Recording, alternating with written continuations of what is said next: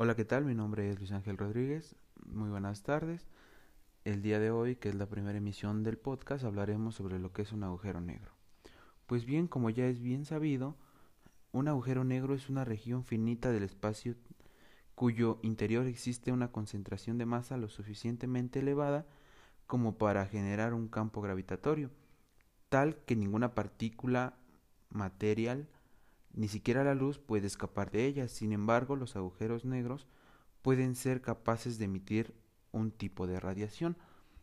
Bueno, aquí un agujero negro puede tener una gravedad tan grande que se dice, y es estudiado, que todo lo que entra no sale de él.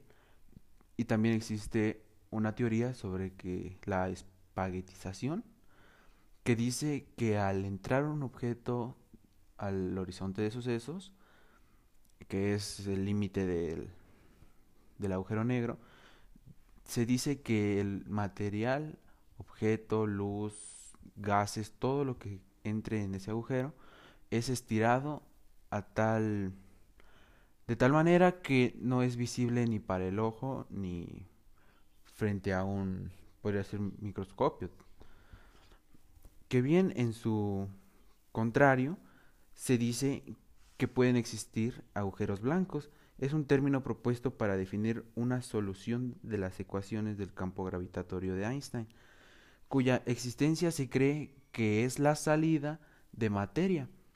Bueno, aquí en videos he visto que qué pasaría si colisionara un agujero negro y un agujero blanco.